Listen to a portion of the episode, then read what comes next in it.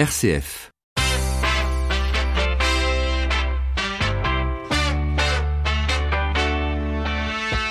12h30, 13h, ça fait du bien. Melchior Gormand.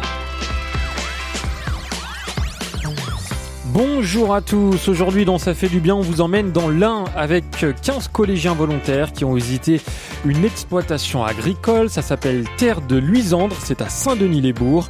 Une visite dans le cadre de la Semaine du climat proposée par l'Éducation nationale entre le 16 et le 12 octobre. Rencontre et témoignages dans un instant.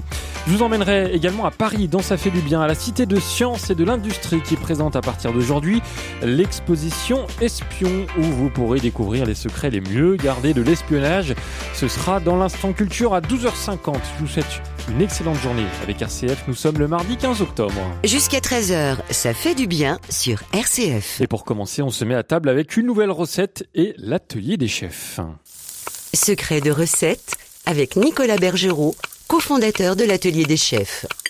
Et on s'arrête comme chaque mardi dans une région de France pour vous faire découvrir un produit du terroir et une recette. Bonjour Nicolas Bergerot. Bonjour Melchior, bonjour à tous. Aujourd'hui nous repartons vers le nord de la France. Oh, pas tout en haut mais presque. Arrêtons-nous en Picardie, magnifique région dans laquelle pousse l'essentiel de la production de pommes de terre françaises. Alors la pomme de terre, un ingrédient incontournable. Incontournable, oui, la pomme de terre, la patate. C'est un ingrédient magique, aimé des petits et des grands, qu'on peut accommoder de mille façons, qui est un vrai produit de la terre et dont les agriculteurs producteurs sont si fiers. Vous avez sûrement déjà vu une pomme de terre germer, c'est comme ça qu'on arrive à en produire des tonnes. Une pomme de terre qui germe, ce seront autant de nouvelles pommes de terre qui viendront égayer vos papilles tout au long de l'année. Car ce légume, qui est aussi un féculent, est produit principalement pendant l'automne, mais il se consomme très bien toute l'année. Et on ne peut évidemment oublier les pommes de terre nouvelles qui arrivent dans nos assiettes à la fin du printemps et au début de l'été. Mais alors comment cuisiner la patate? La pomme de terre, elle s'accommode donc de mille façons, toutes plus savoureuses les unes que les autres. Elle sera merveilleuse en salade, elle sera parfaite sautée ou rissolée, elle sera chaleureuse cuite au four avec une garniture, elle sera évidemment très séduisante coupée en frites joliment dorées dans deux bains de friture successifs. Mais moi, la façon dont je la préfère, c'est dans la purée grand chef. La purée grand chef, c'est une purée évidemment, mais dans laquelle les grands chefs incorporent beaucoup d'amour et beaucoup de beurre. Ça va de soi. Quelle est la recette ou la manière de cuisiner une savoureuse purée? Pour faire une purée grand chef, l'idéal est évidemment de cuire les pommes de terre avec leur peau avant de les mixer. Mais certains d'entre vous préféreront les cuire sans la peau, c'est souvent plus simple. Dans ce cas-là, assurez-vous de commencer la cuisson des pommes de terre à l'eau froide pour éviter qu'elles ne se gorgent d'eau et deviennent complètement cotonneuses. Et une fois que les pommes de terre sont cuites, Nicolas, qu'est-ce qu'on fait? Quand elles sont bien cuites, surtout pas de mixeur électrique. Écrasez-les au presse-purée ou passez-les dans une moulinette à légumes, mais de grâce, surtout pas de mixeur électrique qui rendrait votre purée très collante. Quand les pommes de terre sont bien écrasées, ajoutez la moitié de leur poing au beurre frais, mélangez bien, détendez avec un tout petit peu de lait entier si vous souhaitez une purée plus onctueuse. Les puristes, inspirés par Monsieur Robuchon, passeront cette purée au tamis très fin, pour avoir cette texture inégalable qu'il avait su donner à sa purée éponyme. Mais si vous avez bien écrasé vos pommes de terre et que vous avez bien homogénéisé le beurre, vous n'aurez pas besoin de cette tâche supplémentaire un petit peu ingrate. Et là, on peut dire au purée que c'est bon Exactement, euh, c'est même très très bon. Petit conseil, n'hésitez pas à goûter votre purée grand chef pour en rectifier l'assaisonnement. Ajoutez une pointe de noix de muscade râpée si vous en aimez le goût et servez ce délicieux accompagnement avec au choix une viande en sauce, un pavé de poisson ou comme garniture de n'importe quel plat dans lequel vous aurez mis autant d'amour. Et cette recette de la purée grand chef est à retrouver sur la rubrique secret de recettes sur notre site rcf.fr. En attendant, Nicolas Bergerot, merci. Je rappelle que vous êtes le cofondateur de l'Atelier des chefs. On se retrouve ensemble la semaine prochaine. Merci Melchior, bonne cuisine à tous. Et comme chaque mardi, vous pouvez tenter de gagner des cartes cadeaux de l'atelier des chefs d'une valeur de 38 euros pour prendre des cours de cuisine et apprendre de toutes nouvelles recettes. Alors pour jouer, c'est très simple. Vous envoyez un mail avec vos coordonnées tout de suite à l'adresse ça fait du bien rcf.fr. Ça fait du bien rcf.fr. Ne mettez pas la cédille ou alors vous m'envoyez un message sur ma page Facebook Melchior Gormand RCF. Un tirage au sort aura lieu dans quelques jours. Bonne chance à tous. Vous êtes sur RCF, il est 12h35 et nous accueillons nos nombreux invités. Ça fait du bien. les invités. Ils sont 15, 15 collégiens volontaires qui ont visité une exploitation agricole terre de Luisandre, c'est à Saint-Denis-les-Bourgs dans l'Ain, dans le cadre de la semaine du climat proposée par l'éducation nationale entre le 7 et le 12 octobre afin de découvrir l'agriculture biologique. Et vous allez l'entendre, ces collégiens nous disent que changer de consommation, c'est possible. Isabelle Berger d'RCF Pays de l'Ain les a rencontrés des élèves de 4e et 3e du collège Saint-Pierre à Bourg-en-Bresse se sont portés volontaires pour visiter la ferme de Terre de Luisandre à Saint-Denis-les-Bourgs. Alors, il y avait entre autres Émilie, Lou, Abigail, Anthony, Constantin et Florin. Et vous allez donc nous dire ce que vous avez euh, découvert euh, le mardi 8 octobre. Quelle est cette exploitation terre de Luisandre à Saint-Denis-les-Bourgs? C'est une agriculture euh, bah, biologique et écologique. Il y a trois personnes qui s'en occupent, dont deux garçons, deux filles. Ils nous ont présenté la ferme, comment ils s'en occupaient, comment les fruits de la saison, comment comment ils faisaient il nous apprend, il nous a donné aussi des, des choux, euh, bah, des, des légumes de l'agriculture. Et puis euh, il nous a aussi expliqué qu'il y avait, euh, qu'ils faisaient 40 nichoirs pour la biodiversité dans leur ferme. Qu'est-ce qu'ils cultivent? Ils cultivent des légumes de saison, donc que les légumes qui sont écologiques et qu'on va pas faire pousser dans une autre saison. C'est vraiment les légumes de saison qu'ils cultivent et qui vendent, il me semble, sur le marché. Vous l'avez visité le 8 octobre. Qu'est-ce qui poussait euh, à cette période? Nous, on a pu récolter des poireaux. Euh, il poussait aussi des choux. Des... Et euh, il faisait aussi du compost pour réalimenter les terres en nutriments. Pour le compost, il plantait de l'avoine, du pois et de la vèse. C'est bah, des plantes. Qu'est-ce que ça change? Que ça soit une, exploitation bio? Est-ce qu'ils ont des contraintes particulières? Eh bien, euh, ils ont des contraintes parce qu'ils peuvent pas utiliser de pesticides ni d'engrais chimiques, donc il faut tout faire euh, manuellement. Ils ont le droit d'utiliser des tracteurs, mais euh, mais voilà. Donc, s'il y a une maladie qui se développe, eh ben il faut qu'ils fassent avec, c'est-à-dire avec moins de légumes. Alors après, ils font pas tout à la main, ça reste une exploitation biologique. Ils utilisent aussi des, des machines, donc des tracteurs ou avec des, des machines à l'arrière qui relèvent la terre, qui la secouent, etc. Mais la plupart du temps, s'il y a des mauvaises herbes, dans les plantations et ils vont les enlever à la main avec une bêche ou puisqu'ils n'ont pas le droit d'utiliser des pesticides, comment ils font pour euh, que des, des vers, des insectes ne se propagent pas trop? Sur certaines cultures, il y a des espèces de filets qui euh, qui empêchent les insectes d'arriver sur les légumes. Bah, ils, euh, se servent de la biodiversité, c'est-à-dire il y a trop de telles choses, et ben on va prendre un animal qui va le manger pour rééquilibrer voilà la biodiversité. Qu'est-ce qui vous a intéressé en visitant cette exploitation maraîchère Terre de Luisandre? Bah, moi, ce qui m'a intéressé, c'est que bah, déjà, on y allait en vélo. Donc, euh, moi, j'adore le vélo, donc euh, c'était cool. Et puis, euh, c'était aussi de, de voir un peu en profondeur les légumes, comment ils sont faits, comment, comment ils sont cultivés, comment c'est fait dans les fermes biologiques, parce qu'on ne le dit pas forcément quand on achète un légume. quoi. Euh, moi j'ai bien aimé parce que euh, Baptiste, euh, donc l'un des agriculteurs qui nous a fait visiter, il était vraiment passionné par son travail, donc il nous a vraiment expliqué en profondeur. On a vraiment, il nous a vraiment passé un message. donc voilà, c'était vraiment très intéressant.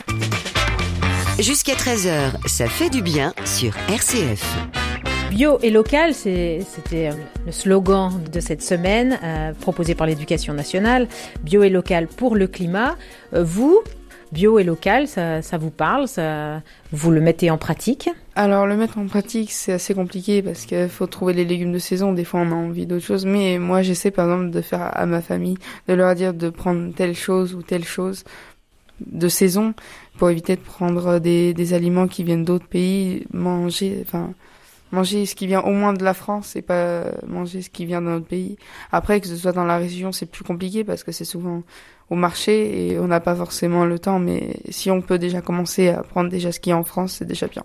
Bah moi, euh, mes parents prennent énormément de bio parce que bon, euh, forcément c'est mieux pour la planète et c'est même mieux pour nous. Mais euh, forcément on peut pas, on peut pas être parfait, donc forcément on a toujours des défauts, on n'a pas tout ce qu'il faut. Mais voilà, on va pas manger des tomates ou des fraises en hiver. En quoi consommer bio et local, ça préserve la planète? C'est bonne bonne chose pour le climat.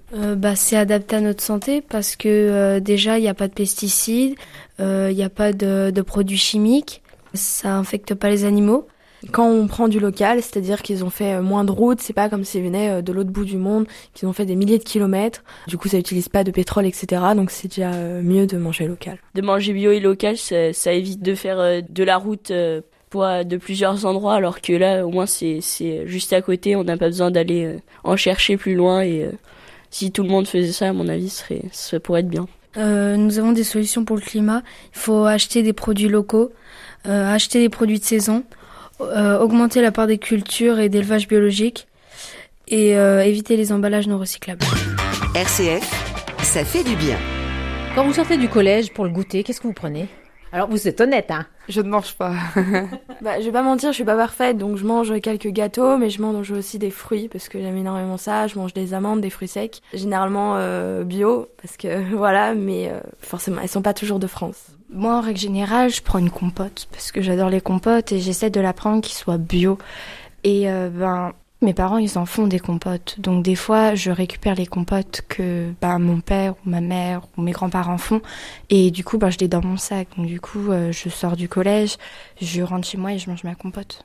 Moi, je mange des cookies. Enfin, c'est pas des cookies industriels, mais c'est des cookies faits maison avec euh, du beurre d'étré et... Euh, et est-ce qu'à la cantine, vous savez si euh, ici au collège euh, Saint-Pierre, le bio et local, c'est mis en pratique pour euh, le restaurant scolaire Je sais pas, après c'est je pense assez compliqué pour un gros collège de pouvoir faire du bio et du local parce que ça coûte énormément cher, mais faudrait essayer. De temps en temps faire un repas totalement local ou totalement bio, ça serait bien de temps en temps.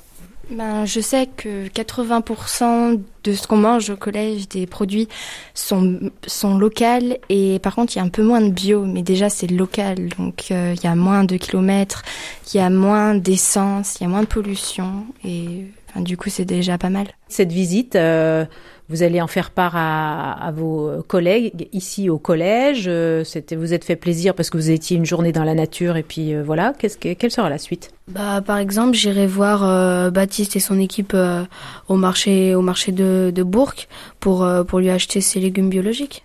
Donc Baptiste Doja de Terre de Luisandre. Ça, c'est personnellement, mais au niveau de, du collège? Bah, faudrait essayer de, de, de, convoquer des élèves pour leur expliquer euh, que c'est important de manger bio et local. Après, on peut déjà faire du côté de notre famille, donc euh, voilà, nos amis, etc. On organise des plénières à chaque euh, fin de vacances. Et moi, je suis éco-déléguée avec Lou et Florent. Et du coup, bah, je pense qu'on va en parler de cette journée, passer aux côtés des agriculteurs. Euh, bah, c'est assez délicat parce que c'est quelque chose d'assez compliqué, mais euh, voilà, on peut toujours essayer de faire des efforts. Faudrait réinventer notre façon de manger, de vivre, mais euh, voilà, comme a dit mon collègue, c'est possible de, de s'améliorer. RCF, ça fait du bien. Damien Berthier, donc vous êtes professeur ici au collège Saint-Pierre. Vous avez accompagné ce groupe à Terre de Luisandre, à Saint-Denis-les-Bourgs. Nous repréciser le, le cadre? Terre de Luisandre, euh, ça fait donc quatre ans qu'on y va parce que c'est pour nous c'est une sortie qui a vraiment qui est cohérente aussi avec le, le projet éducatif euh, d'éco-environnement du collège. Euh, la cohérence, c'est de partir du collège, de se déplacer, comme l'a dit Florin, je crois, euh, avec un mode de déplacement euh, actif, doux, qui n'a pas de, d'empreinte écologique. Je tiens à préciser aussi qu'il y avait Raymond Moya, le président de BNE, qui nous a accompagnés avec le triporteur. Et on a pu, comme le disait l'un des jeunes, on a, on a aussi récupéré des, des légumes sur place. On a on a bêché, on a récupéré des légumes qu'on a mis dans le triporteur et qui sont au restaurant scolaire maintenant. On essaie de voilà qu'il y ait une cohérence euh, entre la façon de se déplacer, la, le manger plutôt sain pour la santé, des produits locaux, ils en ont parlé déjà pour le climat. Cette semaine donc au niveau de l'éducation nationale, c'était la semaine du climat. Nous on, a, on voulait centrer par rapport à, à cette sortie sur le bio local parce que la santé aussi c'est quelque chose qui est vraiment important dans notre projet. Maintenant, voilà, on va, on va voir euh, au niveau du restaurant scolaire si on peut développer un peu plus d'agriculture biologique, on aimerait bien. Peut-être que c'est les éco-délégués qui vont aussi, sur euh, la semaine prochaine, il y a un comité de pilotage, donc peut-être que ce sera l'occasion d'en parler. Il y a aussi le lien avec le lycée maintenant. Ben, mardi, sur la même journée, moi je faisais une intervention euh, dans le cadre d'un parcours boussole autour de la santé et de l'alimentation. Et donc on a également parlé du climat. C'est une suite euh, logique dans le cadre du projet éducatif ici à l'institution Saint-Pierre. Et sur cette semaine, il y avait aussi des, sixièmes qui ont fait également une action. Ça se déroulait hier midi, une action de, Ils ont nettoyé la nature au parc des Baudières et ils ont recyclé parce que le recyclage, ça, ça permet de réduire euh, les émissions de gaz à effet de serre de façon très importante. Et puis mercredi après-midi, il y avait également euh, l'association sportive Pleine Nature qui, qui a fait une, donc une sortie en forêt de Seyon et on a parlé euh, voilà de l'importance des forêts. malheureusement, on a reparlé de ce qui s'est passé cet été au Brésil et puis en Afrique. Je crois qu'il y a, ouais, il y a, il y a les petits gestes qu'on fait au quotidien, mais il y a aussi euh, les dirigeants, euh, les responsables d'associations, d'entreprises, qui doivent aussi euh, influencer pour qu'il y ait des choix vraiment responsables qui soient faits, par rapport aux forêts, mais par rapport.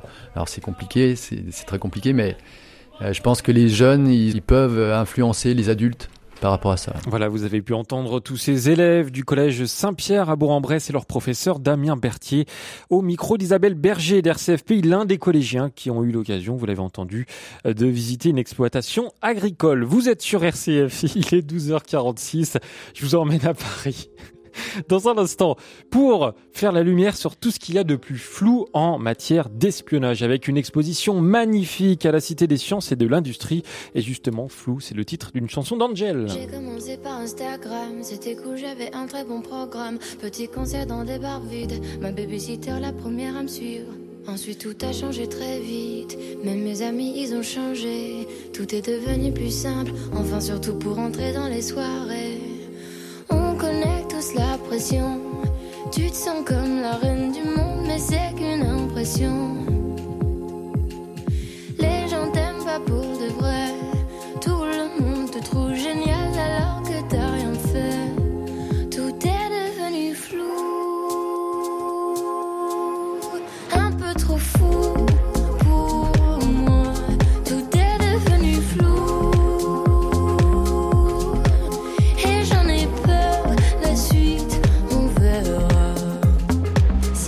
Ça va pas durer, ou peut-être seulement quelques mois. Voilà, je commence déjà à angoisser. Crise après crise, j'arrive plus à être moi. On connaît tous la pression. Tu te sens un peu seul, le monde, c'est pas qu'une impression. Les gens t'aiment pas pour de vrai. Tout le monde te trouve génial alors que t'as rien fait. Tout est devenu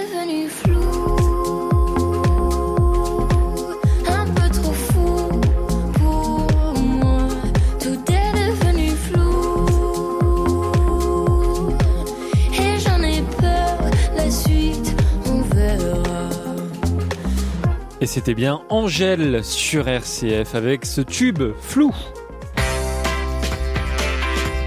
Arrivé Ça fait du bien.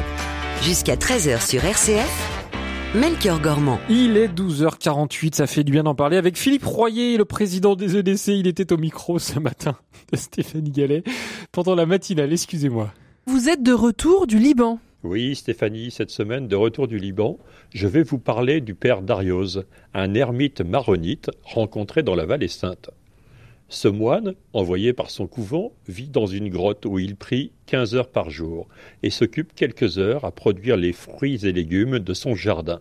Il nous a accueillis dans sa petite chapelle, puis nous a consacré quelques minutes pour nous dire ce qu'est pour lui l'essentiel. Avec sa grande barbe blanche et son regard perçant, d'une voix apaisante, il nous a dit Si vous cherchez le bonheur, rendez extraordinaire votre ordinaire. Alors, Philippe, comment rendre extraordinaire notre ordinaire? Stéphanie, l'extraordinaire n'est pas forcément un voyage aux Seychelles. Le Père Darros nous a invités à ce retour à l'émerveillement, à cette capacité à admirer la nature et la création, à se réjouir de cette rencontre inattendue. Il nous a ainsi éveillés à l'aptitude à accueillir la providence de Dieu dans nos vies. Nous avons pu le mettre en pratique en s'émerveillant des magnifiques vallées et montagnes, mais également lors de la visite de Sanctuaire Mario, très vénéré par les chrétiens mais aussi savoir s'émerveiller de la présence significative de nombreux musulmans qui se confient à Marie. Dans un monde suractif, pour s'émerveiller, il faut commencer par savoir s'arrêter, comme le bon samaritain s'arrête là où le prêtre ou le lévite n'en avait pas le temps. Mais nous ne sommes nous pas aussi un peu les lévites et les prêtres euh, de l'Évangile pris par une suractivité et qui ressemble à une suragitation Philippe, finalement, quel message retenir de votre séjour au Liban? Le premier, c'est qu'il faut prendre conscience que le Liban est une terre sainte foulée par les pas du Christ, mais aussi par Saint Pierre et Saint Paul qui ont échangé pour savoir si les païens devenant chrétiens devaient passer par les rituels juifs. Nos amis du Liban, EDC euh, Liban, veulent d'ailleurs lancer un pèlerinage sur les pas du Christ au sud Liban. Cyr et Sidon ont été visités par le Christ. Le second point à retenir, c'est que les Français devraient oser plus témoigner de leur foi en s'inspirant de cette ferveur populaire libanaise pour leur lieu saint. Le renouveau qui se passe à Lourdes va dans ce sens et doit être amplifié. Et le troisième et dernier message, c'est qu'il nous faut dépasser nos peurs de l'autre et comme l'évangile comme l'évangile nous y invite, entrer en relation avec les autres musulmans de notre entourage. La rencontre et les échanges avec Mira, une femme libanaise chiite, actrice du bien commun, qui a créé des ateliers d'artisanat à Tyr, est venue confirmer qu'il fallait oser entrer en relation avec les autres dans le respect de leur altérité. Et c'était Philippe Royer, le président des EDC, les entrepreneurs et dirigeants chrétiens, euh, qui était ce matin au micro de Stéphanie Gallet pendant la matinale. Ça fait du bien. L'instant culture. Et c'est une exposition exceptionnelle qui commence aujourd'hui et jusqu'au 9 août 2020 à la Cité des Sciences et de l'Industrie à Paris. Espion, c'est son nom. Bonjour Laurence Conézil. Bonjour. Merci d'être avec nous en direct dans Ça fait du bien. Vous êtes la commissaire de cette exposition. Alors tout part ou presque de la série qui a été diffusée sur Canal+, le Bureau des légendes, et qui nous montre un petit peu l'envers du décor concernant l'espionnage. C'est comme ça que vous avez imaginé cette exposition? Alors écoutez, pour vous raconter effectivement comment nous avons euh, conçu euh, cette exposition, nous avons décidé de traiter euh, du renseignement contemporain, donc du renseignement tel qu'il est pratiqué en France par les services. Et pour cela, nous nous sommes rapprochés ben, de ceux des hommes qui, et des femmes qui le pratiquent, donc de la DGSE, de la DGSI, de la DRM, la DRSD, l'ADNRED et TRACFIN, donc les six services de renseignement du premier cercle. Et nous avons décidé ensemble de faire cette, cette exposition. Et euh, très vite, on s'est aperçu que c'était quand même une mécanique complexe et que le plus évident pour les visiteurs serait euh, de les plonger dans une intrigue de renseignement contemporain et c'est pourquoi nous sommes allés chercher les scénaristes mais aussi les décorateurs euh, mmh. de la série française à succès Le Bureau des légendes. Alors évidemment, vous pouvez pas révéler euh, tous les coulisses de l'espionnage, il y a énormément de secrets défense. Comment justement vous avez un petit peu trié toutes les informations que vous avez pu recueillir euh, pour cette exposition? Alors en fait, on s'est euh, surtout axé sur l'humain et on a euh, obtenu euh, de pouvoir interviewer 14 agents de renseignement en activité qui donc représentent en fait une, la diversité des métiers exercés par ces par ces services. Donc nous les avons interviewés, ils nous ont raconté leur formation, leur leur journée, leur quotidien, des anecdotes de parfois assez incroyable, mais aussi comment ils géraient euh, vie privée euh, et vie professionnelle, puisque effectivement, comme vous le disiez, ce sont quand même des gens qui sont tenus au secret, et donc c'est pas, ce n'est pas simple. Alors pour ceux qui ont vu cette série, euh, le Bureau des légendes, qui était diffusée sur Canal+, qui n'est pas terminée d'ailleurs, c'est une série exceptionnellement réaliste. D'ailleurs, c'est ce que disent tous les réalisateurs et même des membres des services secrets comme la DGSE. Est-ce que c'était pas très un peu compliqué de pas reproduire la même chose que la série dans cette exposition Espion? Oui, tout à fait. C'est vrai qu'il y avait un enjeu à ce niveau-là. Mm. C'est-à-dire que nous, nous sommes allés chercher les scénaristes du Bureau des légendes parce qu'effectivement, c'est une série de, de, de, grande qualité par son réalisme. Hein. Ce sont, c'est vraiment très plausible.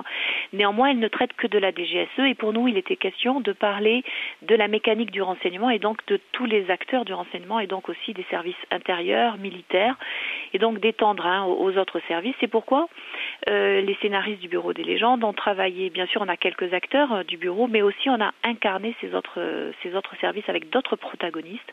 Et donc on s'est aussi un petit peu éloigné voilà, de la série pour montrer le, renseignement, mais dans sa globalité, non pas que du point de vue des services extérieurs. Mmh. Espion, c'est une exposition que vous pouvez aller voir à la Cité des Sciences et de l'Industrie à Paris qui se terminera le 9 août. Merci beaucoup Laurence Conézil. Je rappelle que vous êtes la commissaire de cette exposition. Vous êtes sur RCF pour finir cette émission. Nous allons tenter de changer le monde acteurs de changement avec Ashoka. Et vous le savez, pendant ce mois d'octobre, dans ce rendez-vous en partenariat avec Ashoka, nous vous présentons des acteurs du changement qui améliorent les conditions de prise en charge dans le milieu médical. Illustration aujourd'hui avec vous, Jean-Michel Ricard, bonjour. Bonjour. Vous êtes le cofondateur du groupe associatif Ciel Bleu. Euh, c'est pas la première fois qu'on entend Ciel Bleu sur RCF. Rappelez-nous ce que propose ce groupe associatif. Groupe associatif Ciel Bleu a vu le jour il y a 22 ans. Le principe de notre organisation est d'accompagner des personnes en fragilité, en fragilité physique, cognitive, sociale, avec un outil magique qui est l'activité euh, physique adaptée et euh, voilà et adaptée selon les envies, les capacités, les besoins des personnes. Et donc nous accompagnons euh, que ce soit des personnes âgées, des personnes en situation de handicap, des personnes atteintes de maladies chroniques, mais aussi des salariés dans des entreprises d'une façon individuelle ou collective.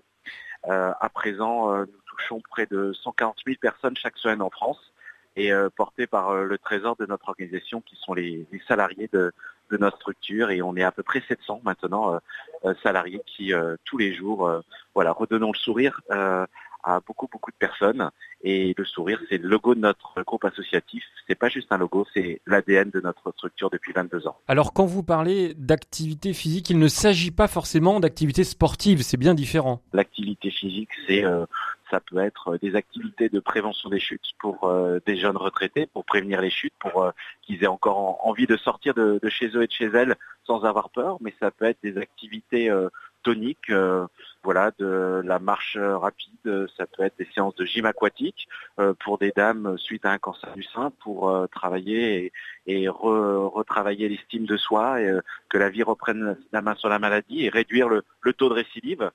mais ça peut être aussi de la marche nordique euh, avec des personnes atteintes de Parkinson. Euh, voilà, pour euh, retrouver une mobilité active. Toutes ces personnes, tous ces patients hein, qui font appel au groupe associatif Ciel Bleu sont volontaires ou alors il y a une ordonnance délivrée par le médecin? Comment ça se passe? Ce ne sont pas des patients, ce sont des personnes. Justement, un des principes de Ciel Bleu, c'est qu'une personne qui est atteinte de sclérose en plaques, on va dire, à 50 ans, ce serait bien que jusqu'à la fin de sa vie, on arrête de lui dire que c'est une patiente, une malade. Euh, c'est d'abord une personne et euh, voilà qui a une problématique de santé, mais c'est pas la fin, c'est pas la fin de la vie et elle doit euh, apprendre à vivre avec, même si c'est compliqué. Donc c'est d'abord une personne, c'est un être, c'est du physique et c'est aussi du mental. Et comment les personnes viennent nous voilà nous connaissent? Bah, Grâce à des à des vrais médias très très chouettes comme vous, RCF, qui voilà qui, parler très très souvent de notre organisation, mais aussi c'est grâce à des groupes de protection sociale, à des mutuelles, à des associations euh, partenaires, à des ONG, euh, à des agences de santé, à la CNAV en France, des CARSAT, voilà, beaucoup beaucoup d'organismes euh, voilà, institutionnels, privés non lucratifs, qui ou paritaires, qui parlent de nous, qui prescrivent nos activités en direction de leurs mutualistes, leurs adhérents, leurs sociétaires. Et c'est comme ça que voilà, euh, Ciel Bleu euh, se fait connaître. Eh bien, merci beaucoup Jean-Michel Ricard d'avoir été avec nous pendant ces quelques minutes. Je rappelle que vous êtes le cofondateur du groupe associatif Ciel Bleu. On peut retrouver plus d'informations sur le site www.cielbleu.org. Merci beaucoup. Merci, au revoir. Ça fait du bien, on ferme le rideau pour aujourd'hui. Merci pour votre écoute et votre fidélité. Merci également à Xavier François qui était aujourd'hui à la réalisation technique. Ça fait du bien, on revient demain toujours entre 12h30 et 13h.